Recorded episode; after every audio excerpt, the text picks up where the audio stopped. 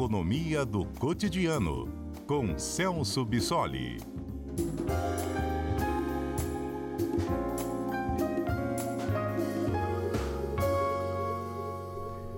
Professor Celso Bissoli, muito boa tarde, bem-vindo mais uma vez. Obrigado, boa tarde, Johnny, boa tarde a todos.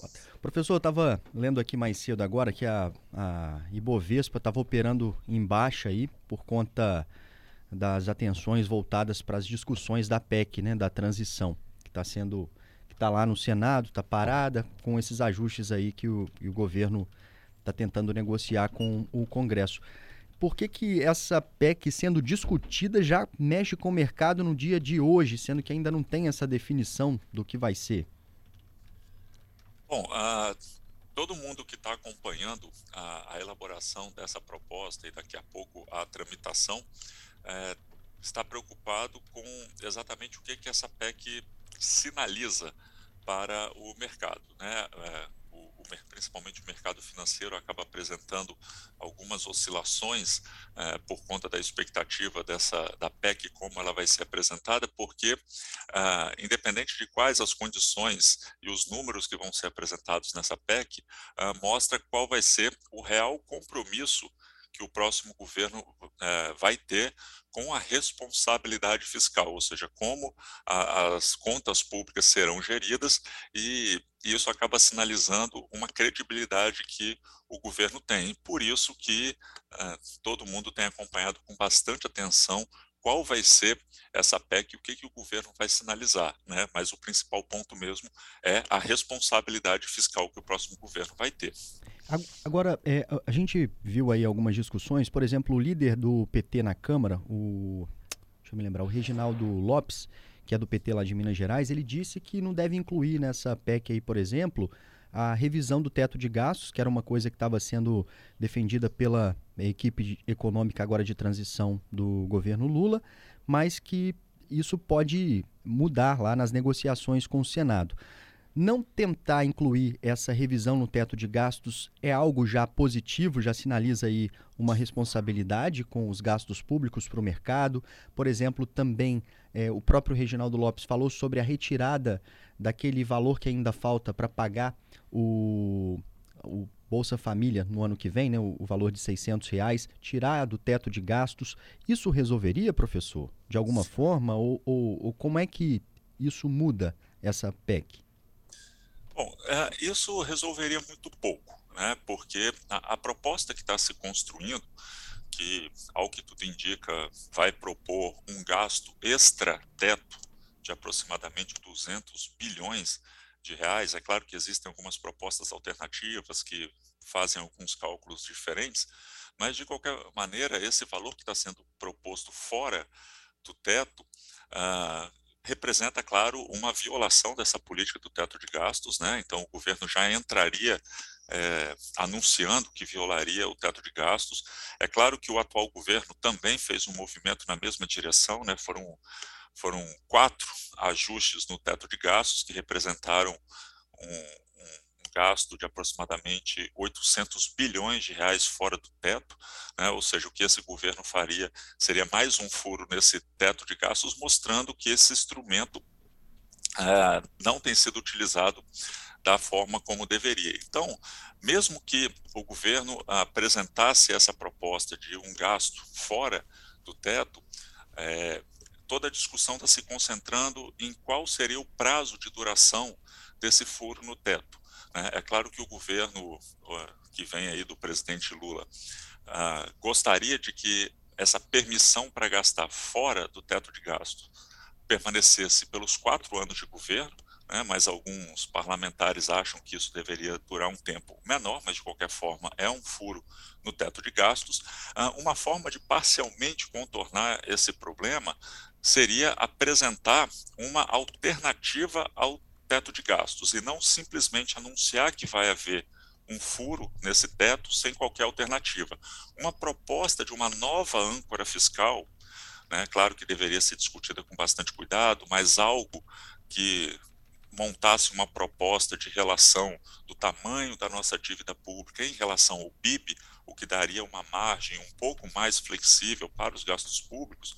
Né? Então, a proposição de uma nova âncora fiscal traria uma nova regra que poderia trazer um pouco mais de estabilidade e de previsibilidade para o comportamento uh, das contas públicas, da postura que o governo vai ter com essas contas públicas, mas o que nós temos no momento é uma PEC que propõe esse estouro do teto de gastos e essa discussão sobre uma nova âncora fiscal a princípio vai ficar para o ano que vem, ou seja, a única coisa que nós estamos anunciando agora é que essa regra do teto de gastos não vai ser cumprida.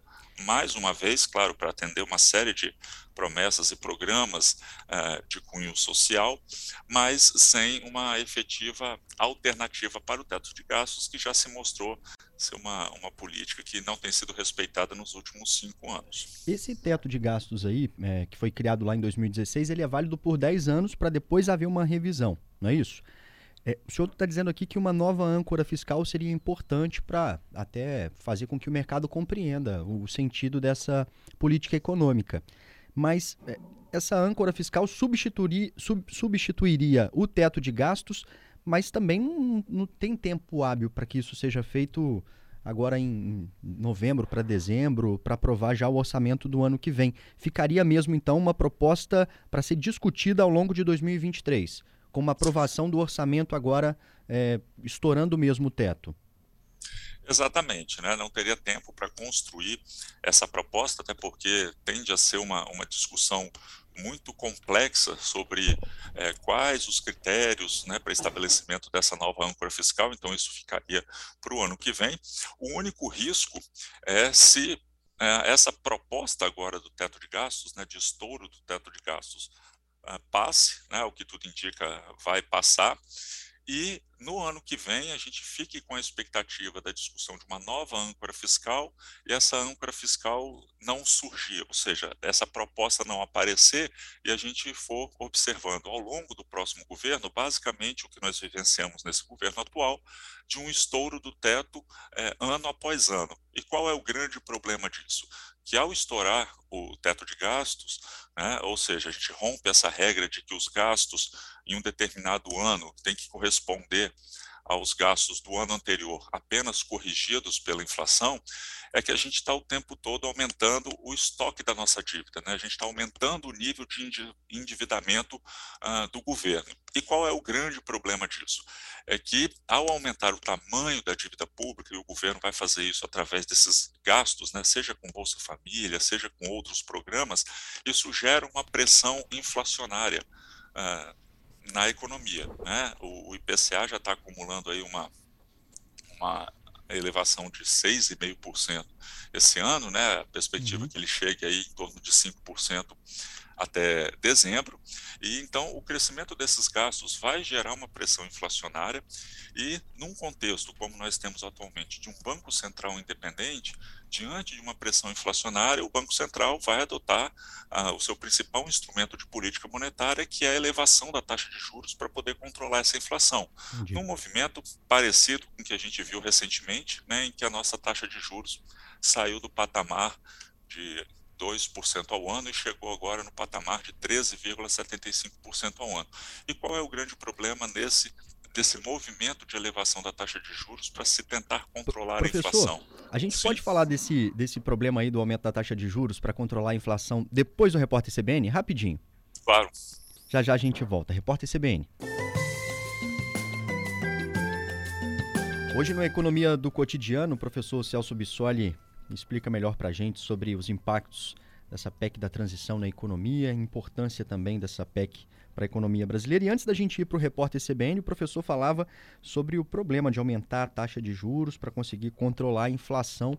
Tivemos que interrompê-lo. Por favor, professor, vamos retomar aqui o seu raciocínio? Claro, sem problema. Então, ah, retomando rapidamente esse ponto, né, justamente por conta dessa pressão inflacionária que esse aumento dos gastos públicos gera na economia, forçaria essa resposta do Banco Central de elevação da taxa de juros. E qual é uma das principais consequências é, negativas para a economia da elevação da taxa de juros? É que a gente encarece a nossa dívida, ou seja, o rolamento da nossa dívida uh, se torna cada vez mais caro. Uh, então, essa discussão que, que, está sendo feita nesse momento que a PEC vai ser proposta, de que a gente precisa ter responsabilidade social, isso seria uma contraposição à responsabilidade fiscal, na verdade, esses dois aspectos caminham bastante juntos. Né? É claro que o governo precisa discutir uma nova regra uh, para os gastos, até para financiar esses programas, principalmente de transferência de renda, de, de, auxílio à população mais carente, até porque nós tivemos uma piora dos indicadores sociais, mas isso não faz uma contraposição à responsabilidade fiscal, até porque se a gente abandonar esse princípio da responsabilidade fiscal, a gente pode até observar uma melhora na economia num primeiro momento por conta desse aumento dos gastos públicos, mas justamente com essa pressão inflacionária e as medidas de política econômica que vão precisar ser tomadas depois para controlar ah, essas, essas pressões inflacionárias, então gerando um aumento da dívida pública, lá na frente a gente vai acabar pagando a conta ah, de, toda, de todo esse excesso de gastos nesse primeiro momento. Ou seja, a gente pode parcialmente anular todos esses ganhos que a gente vai observar na economia. Então, é claro que essas duas, esses dois grandes objetivos de responsabilidade social e de responsabilidade fiscal precisam caminhar juntos. Claro que regras podem ser ah, negociadas, mas ah, a economia está toda interconectada, não tem como a gente simplesmente resolver um problema e esquecer o outro. Então, esse debate que está acontecendo ah, né, nesse momento é, não pode desviar a nossa atenção de que esses dois objetivos precisam necessariamente caminhar juntos. Professor, muito obrigado. A gente vai seguir acompanhando o senhor também. Então, tudo que for sendo discutido, que vai impactar a nossa vida, a gente conta contigo na próxima quarta-feira. Uma boa tarde. Obrigado. Eu que agradeço, Johnny. Boa tarde a todos.